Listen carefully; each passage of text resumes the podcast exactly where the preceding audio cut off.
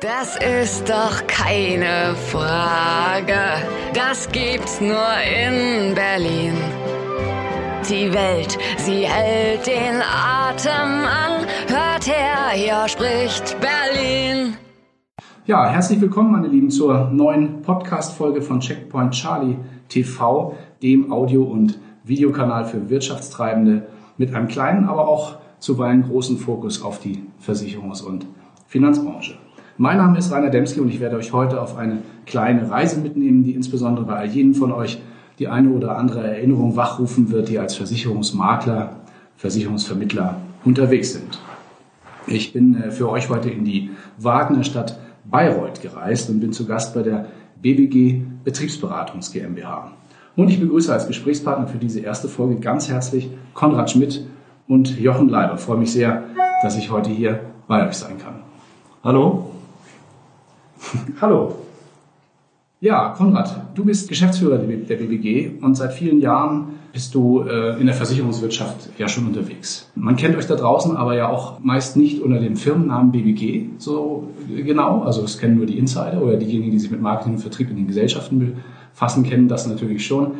Aber viel bekannter sind euer Fachmagazin, das es ja auch schon viele, viele Jahre gibt, und die Großveranstaltung, die ihr betreibt, über die wir heute ja auch sprechen wollen. Magst du vielleicht ein paar Worte zu eurem Unternehmen sagen?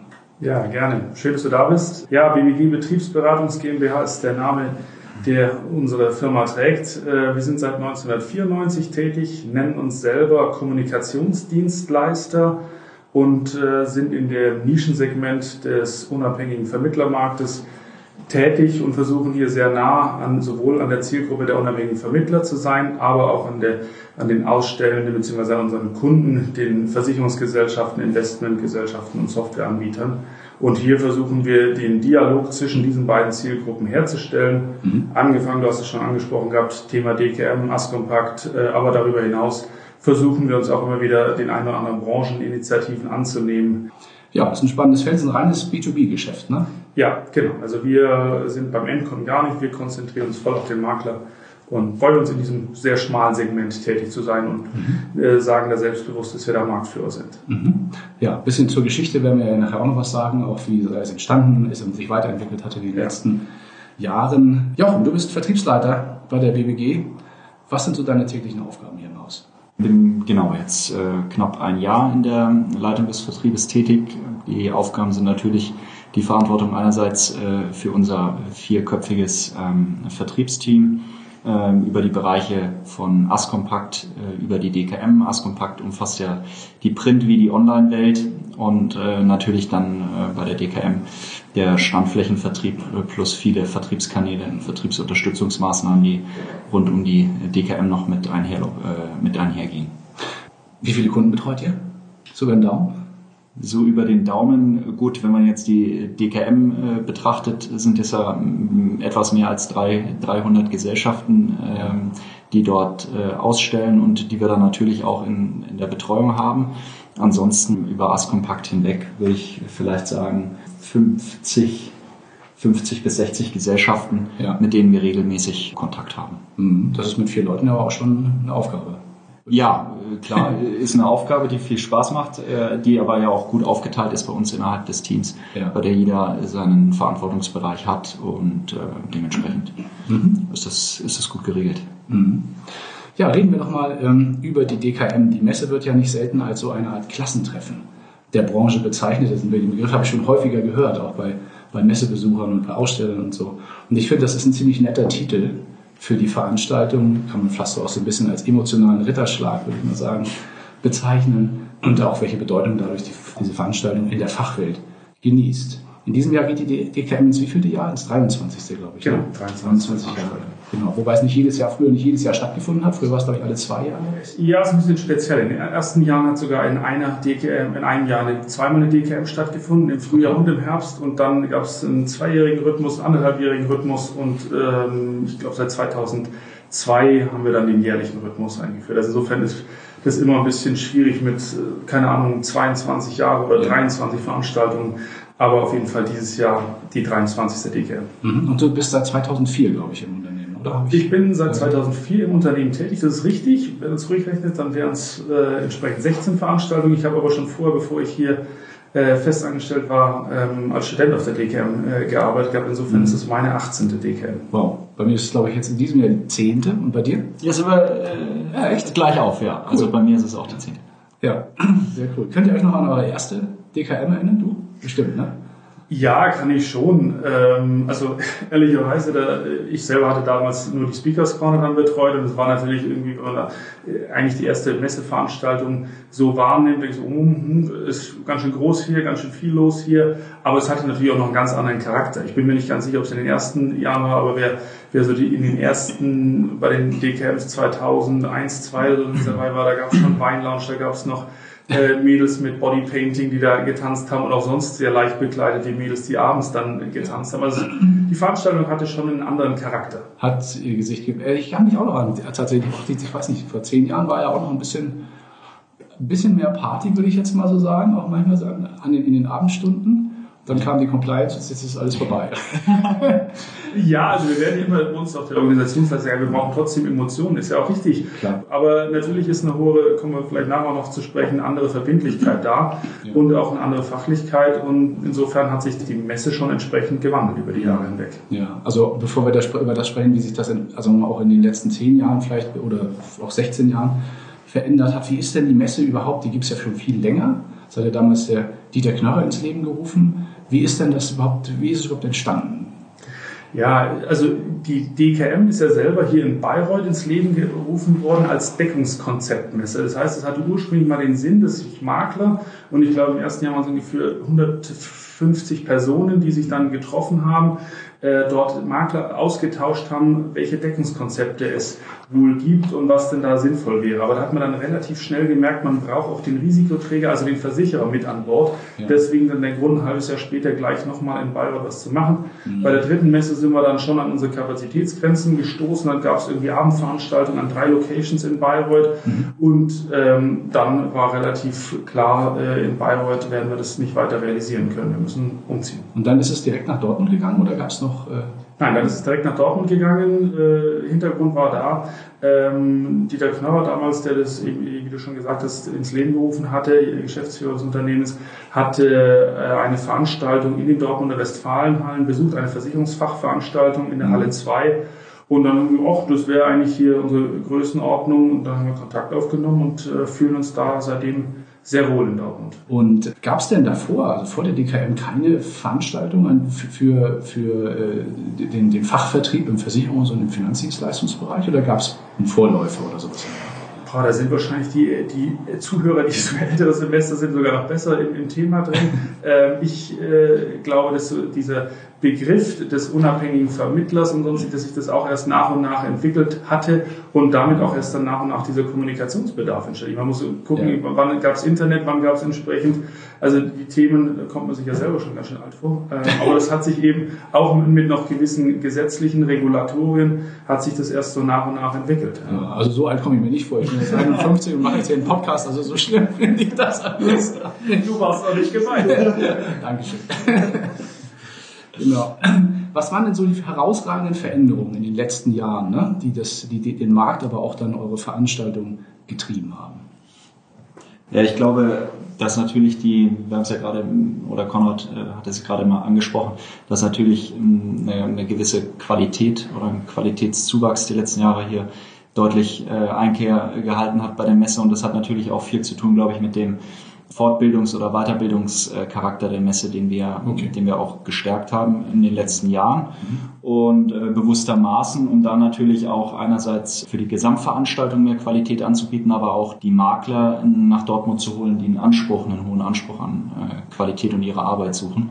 Mhm. Und äh, dementsprechend, glaube ich, ist es einer der großen äh, Veränderungspunkte, die sich über die Jahre hinweg ergeben haben. Das Thema Weiterbildung ist ja, ein, ist ja auch ein spannendes äh, Feld. Ne? Also da gibt es ja nicht nur die regulatorischen Ansprüche, die ja stark gewachsen sind in den, in den letzten Jahren, sondern es war ja auch sagen wir mal, auch aus der Branche heraus. Also die Leute müssen immer mehr drauf haben. Ne? Also der Markt ist ja nicht, ist ja nicht unkomplexer geworden, ist viel kleinteiliger auch geworden und es gibt immer neue Anbieter, auch immer neue Deckungskonzepte, kann man so sagen, die auf die aktuellen Entwicklungen reagieren. Wie reagiert ihr denn oder sagen wir, was sind so die Instrumente für das Thema Weiterbildung auf der Messe? Da gibt es einerseits die Kongresse sicherlich. Die Kongresse, die wir natürlich probieren, ähm, am Puls der Zeit zu halten. Das ist uns schon immer auch bewusst, dass wir da das Thema nicht überstrapazieren sollten, auch im Sinne der, der Aussteller. Und wir schaffen da schon immer, finde ich, sehr attraktives Rahmenprogramm äh, im Sinne der Veranstaltungen. Äh, ja, aber trotzdem ist es immer wichtig, da die aktuellen Themen wie äh, zum Beispiel im vergangenen Jahr auch das Thema DIN äh, mit auf dem Zettel zu haben und das dann kurzfristig auch mit aufzunehmen äh, auf, äh, innerhalb der, der Messe erfordert natürlich eine große Flexibilität, aber das ist uns schon sehr, sehr wichtig. Von den Formaten ergänzen, vielleicht neben den Kongressen gibt es eben ja noch die Workshops, wo die ja, Gesellschaften direkt genau. kommunizieren und dann eben die Speakers Corner, wo wir versuchen, einen bunten Mix an Themen äh, zu, zu realisieren, meistens eher so Prominenz äh, aus äh, Politik, Wirtschaft und äh, anderen äh, Segmenten. Ähm, aber ich glaube, was eben auch wichtig ist, meine DKM ist ein, ein Marktplatz und wir versuchen auch durch die Gewinnung von entsprechend hochkarätigen Fachleuten dann hier auch dieses Kongressprogramm zu gestalten. Insofern, wir haben ja nicht den Anspruch, dass wir in allen Themen auch so tief drin sind, sondern zum Thema Altersvorsorge mhm. arbeiten wir eben mit dem IVFP zusammen und dann gibt es eben noch zahlreiche Themen. Mhm. Und das ist, glaube ich, schon auch ähm, für unsere Aufgabe als Kommunikationsdienstleister und in diesem Fall als äh, Messeveranstalter hier entsprechend die Marktplätze schaffen. Mhm. Und das, glaube ich, ist eine Stärke. Und da versuchen wir natürlich in der Tat immer am Puls der Zeit zu sein und auf die mhm. jeweiligen Kongressthemen zu hinterfragen. Weil in der Tat ist es für den Versicherungsmakler die Aufgaben. Es geht nicht nur darum, Weiterbildungszeit zu sammeln, sondern die Anforderungen, äh, die er äh, in seiner täglichen Arbeit haben muss und das Verständnis für die jeweilige sehr heterogene, aber auch breite Produktpalette sind natürlich schon sehr groß. Und da hilft es halt nicht nur dabei, ein bisschen mit Smalltalk und tralala die frühe Werbegeschenke einzusammeln, sondern es geht darum, hier wirklich sich Know-how anzueignen und die zwei Tage, die man vor Ort ist, im Idealfall auch als Investition zu sehen. Sagen, ich kann zwei Tage nicht beim Kunden sein, also muss ich entsprechend Input mitnehmen und da ist natürlich dieser Input, das mitzunehmen, vielseitig. Das kann von im, im, Rahmen des Informationsprogrammes sein, kann natürlich auch von seitens der Aussteller dort sein geliefert kann aber auch natürlich auch das Gespräch mit den Maklerkollegen sein, die vor den gleichen Herausforderungen stehen ja. und die überhaupt kein Problem haben, sich mit dem Kollegen, der 500 Kilometer entfernt ist oder auch vielleicht nur 50, äh, sich auszutauschen, wie er welche Herausforderungen löst. Mhm. Das ist auch, glaube ich, einer der wesentlichen Punkte. Ne? Ich hatte letztes Jahr ähm, auf der DKM ja auch mit einem äh, Vertreter einer größeren Gesellschaft gesprochen, habe den so gefragt, was ist für dich denn so, sagen wir mal, der Benefit einer solchen physischen Veranstaltung? Und da hat er dann gesagt, ja, ähm, das ist tatsächlich das persönliche Treffen. Also es ging ihm gar nicht so sehr darum zu sagen, hier kann ich viel lernen oder hier kann ich viel mitnehmen, sondern ihm ging es wirklich in erster Linie darum zu sagen, ähm, hier treffe ich mich mit den Leuten persönlich und führe ein persönliches Gespräch. Und der war auch ganz klar der Meinung, dass so ein, also aber auch, dass alle digitalen Kanäle und alles, was es so Erneuerungen gibt und so, dieses persönliche Gespräch nicht unbedingt ersetzen kann. Seht ihr das genauso? Ja, also ganz klar. Gerade wir leben ja da schon in einem, in einem Spannungsfeld äh, zwischen, wie man immer, ja, Thema Digitalisierung, dann äh, aber auch das persönliche Gespräch und vor allem das Thema Vertrauen ist ja dann ein ganz wichtiges Schlagwort. Und das kann ich eben nur aufbauen, zumeist wenn ich auch den, mein Gegenüber vis-à-vis -vis, äh, auch mal in die Augen schaue oder mhm. äh, einfach ein persönliches Gespräch führe. Von daher, klar, das mhm. ist ein ganz wichtiger Punkt. Mhm. Nochmal bezogen auf dieses, was du vorhin ansprachst mit den Kongressen. Also mir ist es gerade bei der letzten Veranstaltung ein Stück weit aufgefallen, dass ihr da auch Dinge verändert habt. Ich habe manchmal so in den vergangenen Jahren so auch mal kritische Stimmen gehört von Ausstellern, die gesagt haben, zu viele Kongresse lenken auch die Leute wieder vom Messegeschehen ab. Und jetzt habt ihr ja in der letzten Ausgabe reagiert und ich glaube, das war auch aus dem Grund, dann habt diese Kongress Landschaften teilweise ins Messegeschehen integriert. Also nicht mehr im abgeschlossenen Raum irgendwo, sondern auch teilweise mit solchen ganz neuen Applikationen. Ist das ein, vielleicht sagt ihr da ein bisschen was zu, ist das ein Trend und wie haben die Leute das angenommen? Ja, also ich glaube, insgesamt ist eine Stärke der DKM, dass wir schon auch jeden Baustein äh, immer wieder hinterfragen und sehr im engen Dialog mit den Ausstellern und mit den Besuchern sind. Und somit äh, sind wir natürlich dann auch immer wieder bestrebt, auf die jeweiligen Rückmeldungen, sei es durch Fachbesucherbefragung oder Ausstellerbefragung, auch zu reagieren. Ähm, diese Entwicklung, die du angesprochen hast, ist mit den Themenparks, ähm, ja, ist genau. sicherlich eine Entwicklung, wo man sagt, in einem sehr heterogenen Finanz- und Versicherungsbranche ist es durchaus sinnig, mal gewisse Themenkomplexe auch dazu fokussieren, ist sowohl für die Aussteller als auch für die Besucher, die sich mit einem Thema beschäftigen, äh, eine Win-Win-Situation. Mhm. Ähm, und trotzdem muss man eben letztendlich bei den äh, Themenparks und bei den Informationsprogrammen auch immer wieder schauen, was ist akustisch möglich, ja. ähm, wie kann man sich da weiterentwickeln. Das ist durchaus ein schmaler Grad, mhm. ähm, das reinzubauen. Wir, wir, hätten auch schon zum früheren Zeitpunkt immer wieder die Möglichkeit gehabt, immer sehr offen diese ganzen Kongressräume zu bauen mhm. oder ähm, aber und zu realisieren. Aber ähm, da müssen wir eben schauen, es muss ja auch irgendwo ankommen. Und wenn es eben komplexe Themen sind, dann sollte man es auch konzentrierter einigermaßen 45 äh, Minuten oder länger zuhören können. Mhm. Und, ähm, aber in der Tat ist, sind diese Themenparks und diese Weiterentwicklung äh, eine jüngste Entwicklung. Mhm. Ich glaube, ja, vielleicht auch noch, ich glaube, es ist auch ganz wichtig jetzt für uns, ähm, die natürlich auch den Kontakt zu den Ausstellern und einen sehr engen Draht haben, über die Jahre gemerkt zu haben, dass es einfach auch gerade bei, bei Nischenanbietern oder dergleichen wichtig ist, ihnen irgendwo ein Umfeld zu schaffen, in dem sie sich wohlfühlen. Klar haben wir die Platzhirsche und dergleichen, die die dort ihren Auftritt suchen und äh, natürlich auch in einer größeren Form, absolut in Ordnung und wichtig, aber trotzdem probiert man ja immer wieder diesen Marktplatzgedanken äh, ins Spiel zu bringen und ja. so viele Anbieter wie möglich dort zu vereinen. Und das schafft man dann eben äh, durch, durch Themengebiete, mhm. äh, bei denen sich einige dann auch deutlich wohler, äh, wohler fühlen im Auftritt. Weil sie mit dem Thema zu tun haben. Weil sie mit dem Thema zu tun haben und weil sie dann nicht irgendwo platziert sind in diesem heterogenen Feld. Also wir haben ja ansonsten eine relativ äh, lockere Aufteilung der, der Standflächen, aber da schaffen wir die Klammer thematisch sowohl in der Fläche als auch dann im, äh, mit dem Kongress. Mach mal konkret, was sind das so für Themen? Also mal ein paar Beispiele für Themenparks für diejenigen, die das noch nicht so genau kennen, oder? Ja, gerne. Also den Beispiel InsurTech, mhm. ähm, bei dem wir natürlich die Startups äh, platzieren, aber auch im, im, Mix mit etablierten Unternehmen, äh, mhm. die dort äh, immer wieder auch ihre ähm, ihre Herausforderungen in Pitches suchen, ähm, um auch direktes Feedback von den Besuchern zu erhalten ja. und da auch ganz nah dran zu sein und ähm, hinzuhören, was gefordert ist oder ähm, was die Herausforderungen für die, für die Branche sind. Ansonsten ähm, auch Themenpark ähm, Software und IT, äh, mhm. letztes Jahr auch ganz neu mhm. äh, wieder aufgesetzt, äh, sehr erfolgreich. Ähm, auch dort wieder, wie Konrad sagte, auf die offene Fläche gegangen äh, Kongress ähm, einladend offen gestaltet. Und ähm, das ist jetzt nur äh, ein Beispiel aus letztes Jahr sieben Themenparks, die ja. wir ähm, auf, der, auf der DKM hatten. Mhm. Und Vielleicht kann ich ja noch ergänzen, die anderen Themen, letztendlich Investment, ja, Schadenmanagement, genau. um das mal relativ äh, ja. knapp zu sagen. Ähm, der Innovationspark ja. war sicherlich eine neuere Geschichte. In 2019 wird es noch einen äh, Themenpark zum Thema Immobilienwirtschaft gehen. Okay. okay. Immobilie als Objekt des Handelns, der Begierde und äh, als Versicherungsobjekt. Ja. Aber auch gerade so einen Innovationspark halten wir eben auch äh, für sehr wichtig, um hier nochmal einen anderen Fokus auf solche Themen zu liefern. Mhm. Wie groß ist euer Messeteam? Also das interne, es gibt auch viele externe Partner. Ne? Wie, ja. wie viele Leute schmeißen eine Veranstaltung so?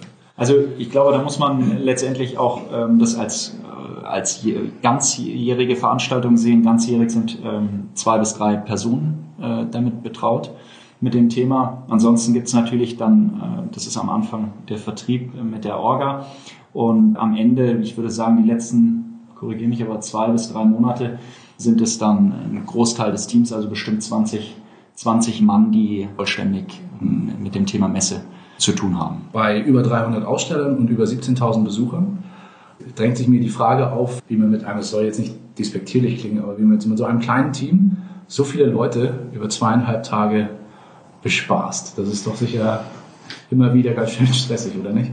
Ja, stressig ist es in der Tat natürlich. Ähm, positiver Stress. Ja, positiver Stress. Äh, wollen wir natürlich dazu sagen muss, es gibt auch noch ein relativ großes Netzwerk an externen Dienstleistern, die uns auch nochmal unterstützt, dann vor allem vor Ort, aber auch im Vorfeld. Aber an sich würde ich mal sagen, wir haben sehr, sehr gute Prozesse und eine Datenbank, die im Hintergrund sehr gut funktioniert, die uns ja. da hilft, äh, die jeweiligen äh, Abläufe zu automatisieren. Ansonsten glaube ich schon, dass uns die Erfahrung über die Jahre hinweg hilft und ansonsten ein äh, sehr großer Teamgeist. Ähm, und äh, so haben wir jedes Jahr Spaß. Und ich meine, das ist, glaube ich, auch das Schöne daran, in Abgrenzung zu der Astkompakt, die wir auch sehr gerne, aber die DKM quasi baut sich immer hin und hat ein konkretes Ziel, ja. äh, erlebt die dann auch vor Ort. Und, und trotzdem ist es nicht so, dass man nach der DKM so, jetzt fällt irgendwie alles das Kartenhaus wieder zusammen und es geht nach vorne, sondern also mir geht es zumindest so, dass ich Jahr für Jahr einfach diesen, diesen Rhythmus äh, durchaus sehr schätze. Und ähm, also ich erlebe auch bei uns im Team, dass es allen Beteiligten viel Spaß macht. Ja, wobei für euch ist ja, sagen wir mal, dieses äh, nach der DKM ist vor der DKM noch viel stärker noch, äh, zu, zum Tragen kommt, weil ihr das Ding ja das ganze Jahr quasi vorbereiten und nachbereiten müsst. Ne? Klar, also ähm, meistens sind sogar auch schon die ersten Gedanken natürlich für die Folgemesse äh, schon vor der eigentlichen Veranstaltung und es ist natürlich unser Anspruch als Veranstalter da auch ein bisschen weiter vorauszublicken. Mhm. Gutes Stichwort. Nun ist es ja so, also in der Vergangenheit gab es ja auch schon viele andere, auch und auch in der Jetztzeit gibt es viele andere Branchenveranstaltungen, die nicht das gleiche Konzept, aber auch, äh, sagen wir mal, wo es Überschneidungen gibt. Ne? Mhm. Mittlerweile gibt es auch das eine oder andere digitale Format in dem Umfeld. Das steht natürlich alles auch in gewisser Weise ein Stück weit in einem Wettbewerb, weil da natürlich auch Budgets dahinter stehen und sowas natürlich auch alles finanziert werden muss. Wie seht ihr denn die Zukunft einer solchen Großveranstaltung wie die, die DKM? Hat das eine Zukunft? Ich werde sicherlich sagen ja, aber was muss man dafür tun und wo, wo sind so die Stellschrauben, um das für die Zukunft weiterhin erfolgreich zu gestalten? Ja, gut. Also ich glaube, ähm, bevor du zum zweiten Teil der Frage kommst, ob die eine Zukunft hat, äh, da sind wir wieder bei dem Punkt, den ich davor schon kurz angerissen wurde. Natürlich ist jeder Marktteilnehmer heutzutage gefordert, Effizienz oder effizient zu arbeiten. Die Frage ist immer, was ist effizient? Bin ich den ganzen Tag am Schreibtisch? Bin ich mit Webinaren durchgetakt oder sonstiges? Was sind meine Erfolgsfaktoren für mich als unabhängigen Vermittler, um äh, das ganze Jahr über effizient zu arbeiten. Und dann sagt der eine oder andere, ja, dafür kann ich mir nicht zwei oder drei Stunden ins Auto setzen oder zwei Tage investieren. Ich glaube schon, dass ein DKM-Besuch auch sehr effizient ist. Und im Zweifelsfalle ist, um erfolgreich äh, tätig zu sein, ist neben der Effizienz durchaus gerade in der Finanzversicherungsbranche, wo es nur um Versprechen früher oder später geht, ja. äh, ist Vertrauen erforderlich. Und die Frage ist, Vertrauen ist eben doch meiner Meinung nach am schnellsten und am besten durch ein persönliches Gespräch zu realisieren. Du meinst auch Vertrauen vom von der Gesellschaft, also zwischen Gesellschaft und äh, Vermittler. Na klar, also ich meine, das gilt für den, eigentlich müsste der Makler das am besten wissen, weil er braucht auch das Vertrauen vom Kunden und braucht auch klar. häufig das persönliche Gespräch, um dieses Vertrauen herzustellen, weil sonst wäre Check 24 vielleicht die Alternative. Und aber ansonsten äh, auch natürlich in der Zusammenarbeit mit, zwischen Versicherungsmakler und dem jeweiligen Produktanbieter muss man doch gucken, der der Schaden ist so und so regulieren und sonstiges. Da geht es durchaus um Vertrauen, um dann den Endkunden gemeinsam mit dem Makler und der Versicherungsgesellschaft eine bestmögliche Altersvorsorge oder andere äh, Formen der Absicherung zu realisieren. Und äh, deswegen glaube ich, dass trotz, aber wahrscheinlich sogar gerade aufgrund der Digitalisierung eben das persönliche Gespräch so wichtig ist wie nie zuvor. Mhm. Und dann sind wir über dem Thema, wie viel, kann ich innerhalb von zwei Tagen oder 48 Stunden so viele Gespräche führen, mich fortbilden und aber auch den Austausch mit den Maklerkollegen mhm. haben. Ähm, weil die reine Fortbildung kriege ich im Zweifelsfalle auch noch über ein Webinar hin.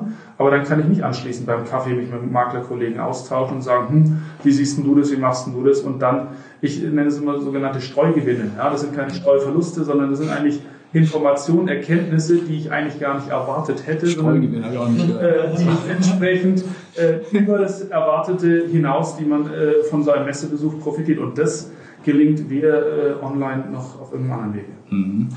Ähm, dann habe ich auf Facebook auch schon eine kleine Ankündigung gesehen. Äh, es wird sich auch optisch ein bisschen was ändern im nächsten Jahr. Die sind ja, glaube ich, mit den Baumaßnahmen jetzt in Dortmund fertig. Das heißt, die DKM wird auch ein Stück weit anders aussehen jetzt mhm. ab diesem Jahr. Mhm. Ähm, was sind denn sonst noch die Pläne für die Zukunft? Mal ein bisschen konkret.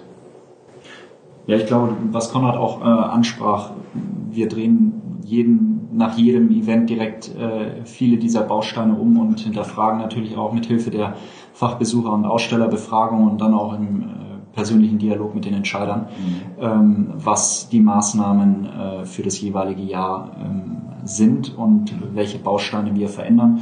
Und ähm, so werden wir auch dieses Jahr wieder einige ähm, Neuerungen, denke ich, bei der Messe sehen oder neue Themen aufgreifen. Wir haben ja auch von über, über die Themenparks gesprochen. Themen, ja. Themenpark Immobilien ist ja eines dieser Beispiele, die neu aufgegriffen werden. Und wie du sagst, bietet natürlich auch der der Neubau ähm, des, des Eingangsbereiches in Dortmund und neue Kongress- und Workshop-Möglichkeiten auch äh, Mhm. oder Räumlichkeiten. Achso, es ist auch intern, gibt es auch andere Räum- Räumlichkeiten. Ja, also es betrifft jetzt nicht die Hallen, aber wir haben einen neuen Eingangs-, einen zentralen, offenen, einladenden Eingangsbereich, äh, der jetzt über die letzten zwei Jahre gebaut wurde und der uns als Veranstalter natürlich auch neue Möglichkeiten bietet, Themen äh, aufzugreifen. Ist das da, wo früher auch der Eingang war? Also dieser, wo früher dieser runde Eingang war, ist jetzt so eine Glasgeschichte, wir Genau. das auf dem Foto gesehen haben. Genau.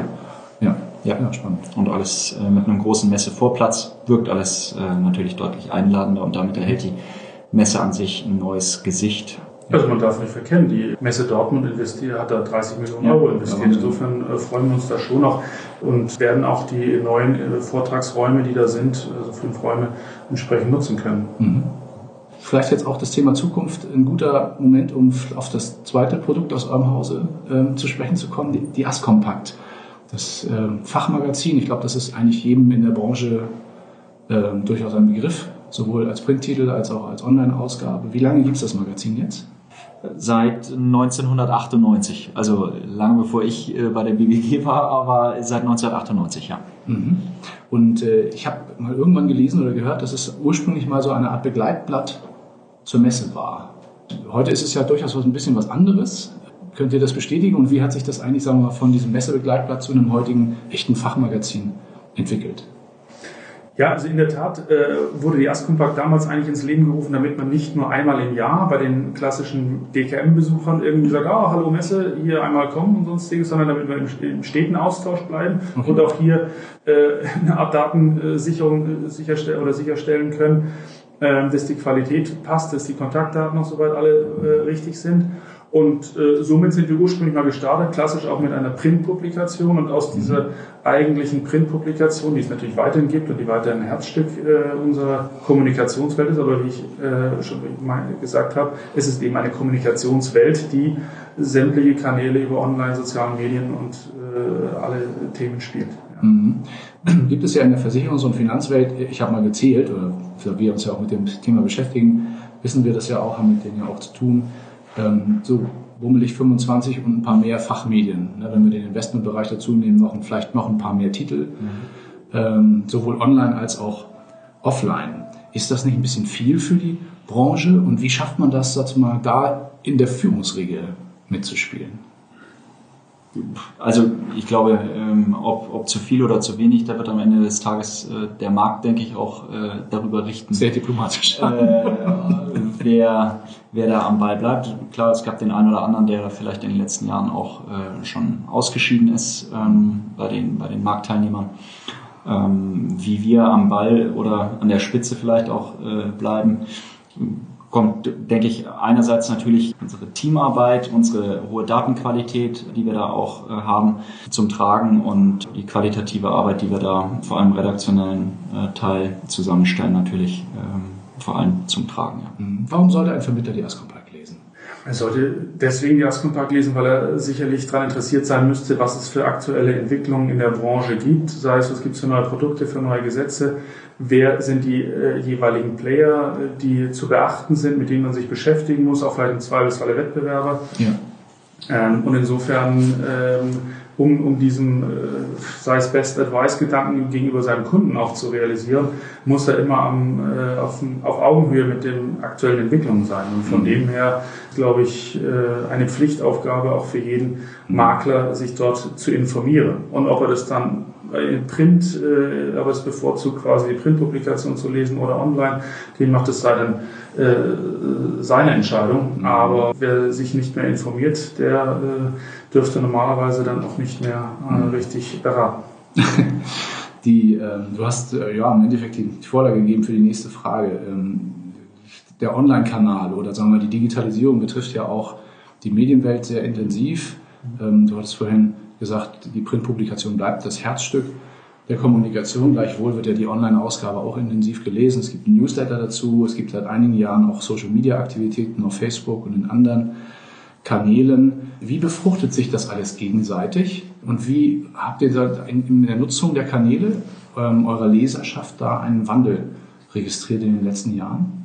Ja, also ich glaube, das, wie, wie Konrad sagt, das Herzstück, also zumindest nehmen wir es auch weiterhin wahr, ist äh, schon auch noch die, die, die Print-Publikation. Mhm. Ähm, nichtsdestotrotz hat sich natürlich, äh, wie du sagst, merken wir einfach, dass es äh, mehrere mediale Touchpoints gibt, bei denen der Vermittler sich äh, seine Informationen holt. Und das geht dann natürlich über alle Kanäle hinweg, Social Media, Newsletter und die Webseite von Askompakt. Aber letztendlich ist es uns dann eben auch wichtig, auf den einzelnen Kanälen präsent zu sein, die Inhalte auch entsprechend des Formates anzupassen und den Vermittler dort dann auch abzuholen. Ja, also klar, wir müssen auch auf die, auf die Nachfrage reagieren. Aber ja, von, von Print aus ähm, ist es weiterhin als, als Kern und zentrales Element mhm. äh, ausgestaltet. Obwohl es ja ein sehr aufwendiger Produktionsprozess immer ist. Ne? Also monatlich sowas rauszubringen, auch in der Qualität und auch mit dem Umfang. Ich habe ja selber mal früher im Verlagsbereich mhm. gearbeitet, weiß, dass das eigentlich immer ein ganz schöner Stress ist, immer auf diesen Termin hinzuarbeiten. Ich ja. finde Online-Kommunikation, deswegen mache ich heute lieber online. Mhm. Ähm, da kann man hinterher nochmal rein das korrigieren ne? und all solche Sachen. Das geht bei Print ja nicht. Ja. Ähm, den Stress äh, tut man sich dann ja, den, den, gut, da können wir natürlich von vertrieblicher Seite ja relativ locker drüber reden. Das liegt ja, Ach so, ja, jetzt nicht machen. Das ist ja, der, das ist ja dann bei der Redaktion und bei der Grafik. Aber ähm, ja, gut, letztendlich ist es ein bisschen wie bei der DKM, da arbeitet man auch auf einen bestimmten Zeitpunkt hin und wenn man entsprechend gut vorbereitet ist, dann äh, klar hat man äh, Druckunterlagen, Schluss und muss dann entsprechend schauen, dass man so ein Heft fertig kriegt. Aber trotzdem dann so eine, ein Heft in der Hand zu haben, was dann jetzt nicht für die Ewigkeit, vielleicht ein bisschen hochgegriffen, aber was zumindest äh, erst einmal da ist und äh, in einer Auflage von 40.000 äh, in ja. Deutschland dann gelesen wird, ist durchaus äh, auch, glaube ich, für die Redakteure, da äh, werden die sich jedes Mal denken, okay, der, ja. der Aufwand, der Stress hat sich jeweils gelohnt. Und ja. natürlich ist auch unser Konzept, das ist vielleicht nochmal auch nicht jedem so bewusst, wir sagen, Konzept von Askompact ist vom Vertrieb für den Vertrieb. Das heißt, wir geben hier Marktmeinung der jeweiligen Entscheider wieder. Ähm, natürlich ist es dadurch kein investigativer Journalismus, mhm. aber letztendlich ähnlich wie ich ein Fachgespräch äh, auf der Messe führe und dadurch, dass wir in der reinen B2B-Welt unterwegs sind, äh, ist natürlich der jeweilige Leser als fachkundiger Makler auch ähm, da jeweils aufgerufen, sich selber zu bewerten, was er von dem und der Meinung hält. Äh, mhm. Und trotzdem sind wir mit unserem Konzept da sehr zufrieden, die jeweiligen Vorstände so auch teilweise direkt zu, zu Wort kommen zu lassen. Ja. Ähm, und so fühlen wir uns in dieser Kommunikationswelt da mit unserem Konzept sehr wohl. Mhm. Was sind so die Zukunftsszenarien und wie, oder anders gefragt, wie wird die Askompakt in fünf Jahren vielleicht aussehen? Fünf Jahre ist vielleicht ein bisschen weit, aber sagen wir mal drei. Ja, weil in der, auch wenn ich befürchte, dass man sich dann teilweise wiederholt. Natürlich werden wir aufgrund unserer, ich glaube, es bleibt weiterhin die Datenbank als zentrales Medium, die uns hilft, genau äh, mitzubekommen, wo sind welche Vermittler und, und mhm. das, das, diese Basis brauchen wir für unsere Arbeit. Das ist aber für den Makler erstmal uninteressant.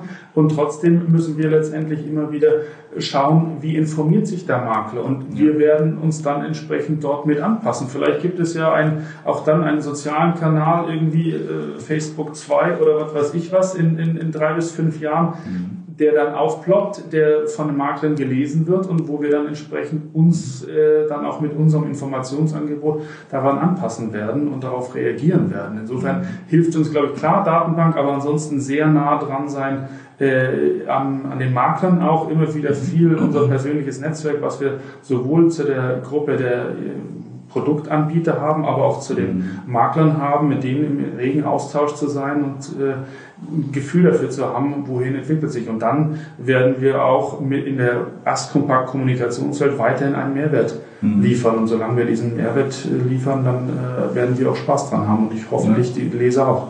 Ja. Ja, das ist fast ein sehr schönes Schlusswort, würde ich, würde ich sagen. Ja, dann danke ich euch für das heutige Gespräch. Hat mir viel Spaß gemacht, waren noch gute Einblicke. Und dann wünsche ich euch viel Erfolg weiterhin mit euren beiden Produkten. Und darum herum gibt es ja auch noch einiges anderes zu tun, aber das vielleicht dann mal in, in einer späteren Folge. Danke dir. Vielen Dank, hat Spaß gemacht. Ja, Dankeschön.